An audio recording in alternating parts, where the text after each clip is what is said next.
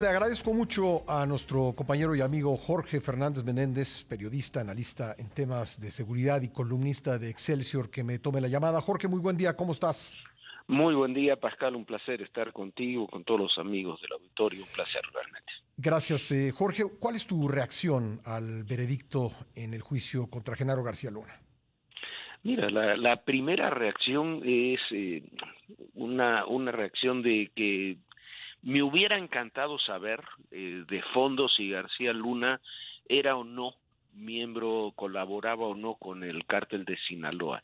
Y digo, me hubiera encantado porque más allá de la sentencia, eh, me hubiera encantado que la Fiscalía presentara eh, pruebas físicas, pruebas materiales, que hubiéramos podido ver una imagen, un video, un audio, para estar absolutamente convencidos de que esa acusación estaba respaldada eh, por ese tipo de pruebas. Eh, es un poco desconcertante que la sentencia se haya dado exclusivamente con testimonios de criminales esos son criminales, narcotraficantes, que se convirtieron en testigos protegidos y que con su palabra, con su testimonio, simplemente se haya dado eh, la sentencia. No estoy diciendo de que, que García Luna es inocente o que no estuvo relacionado con ese cártel, simplemente creo yo, por lo menos en mi opinión, que terminado ese juicio, no lo sabemos. Para la justicia estadounidense, por supuesto que lo es, así queda, queda sentado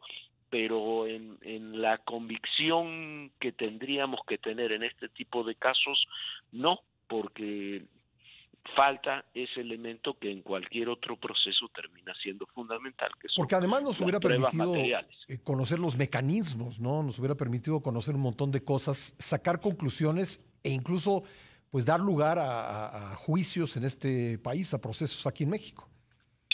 Sí, o por lo menos en el propio caso, en el mismo caso de García Luna, tener mucha mayor certidumbre.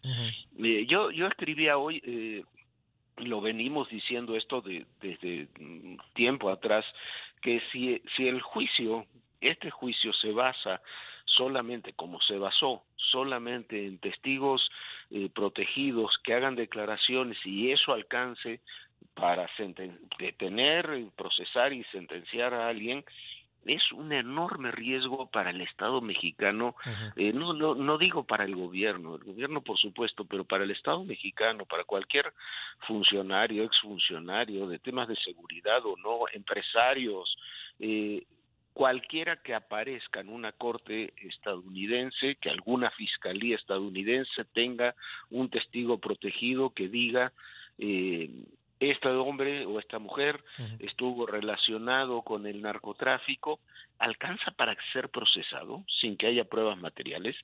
Ese es el, me parece que es uno de los mayores riesgos. Escuchaba al presidente hace unos minutos decir que, que bueno, que ni, ni García Luna, ni él ni Felipe Calderón eran México, que eran simplemente habían tenido responsabilidades, eh, pero me parece que no se entiende que el que estuvo en el banquillo de los acusados fue el Estado mexicano. Eh, fue el Estado mexicano. La narrativa, la lógica que hubo en todo el juicio de García Luna fue el Estado mexicano. El comunicado de la DEA de ayer me parece paradigmático porque el comunicado de la DEA dice habla del pasado, pero habla del presente y dice que es una demostración de que no van a permitir el narcotráfico, etcétera, etcétera, en, en, Estados Unidos, eh, con unas palabras durísimas que se ligan con lo que dijo la señora Milgram, la directora de la DEA, apenas eh, la, la semana pasada, donde acusó o se quejó en el Comité de Asuntos Exteriores del Senado de que México no colaboraba con el tráfico de fentanilo. Oye, Jorge, y la lo que dijo el presidente Joe Biden en el Estado de la Unión sobre el fentanilo. En el Estado de la Unión, por supuesto, que, que, con palabras quizás más diplomáticas, no se refirió particularmente a México, pero la directora de la administradora de la DEA sí lo dijo. Bob Menéndez también lo dijo, es, que es un senador poderosísimo, demócrata.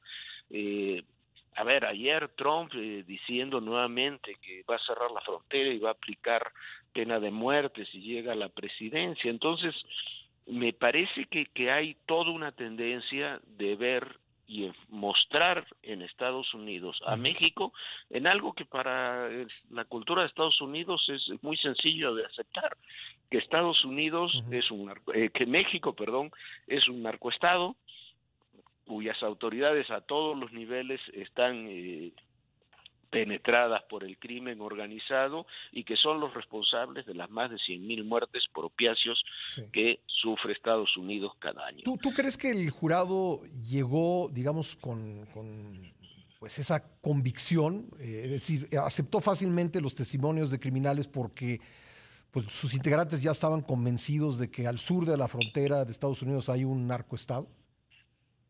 No lo sé con, con precisión, pero me imagino que sí. Me imagino hay una una cualquiera que vea las series, las películas, la, lo, lo, que llega, lo que tenemos en Estados Unidos, la visión que hay de, eh, de Estados Unidos, eh, de México en Estados Unidos, eh, puede llegar a conclusiones similares, ¿no? Entonces, me parece que eso es así. No sé si en otro, por ejemplo, en otro tipo de caso que no involucrara a, a, mexicanos o que no involucrara este tipo de testimonios se hubiera llegado a la misma a la misma conclusión.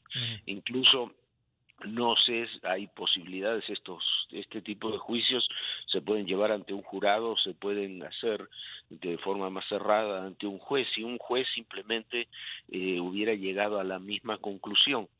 Pero al llevarlo ante un jurado, el es, yo creo que los jurados civiles son lo, lo, mejor y lo peor de la justicia estadounidense. Son lo mejor porque está en manos de la gente la justicia, pero son lo peor porque en última instancia es un tema muy emocional, más allá de las pruebas.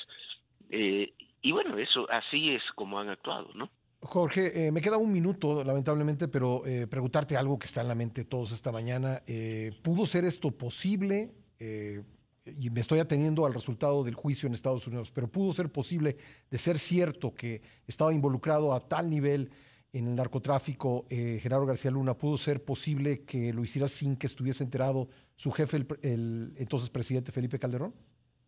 Eh, yo creo que los presidentes, ni estoy hablando de, López Obrador ahora, de Felipe Calderón, de Vicente Fox, de todos los presidentes que yo he tratado, eh, no están en posibilidad de conocer realmente eso, como no lo conocieron los 300 agentes de la DEA que trabajaron con Genaro García Luna durante todo ese sexenio, que eran los que estaban acreditados en México. No me parece que son temas diferentes y hacemos muy mal en politizarlos de esa manera. Muy bien. Jorge, pues muchas gracias por estos minutos. Muchísimas gracias a ti, un gran abrazo. Gracias, Jorge Fernández Menéndez.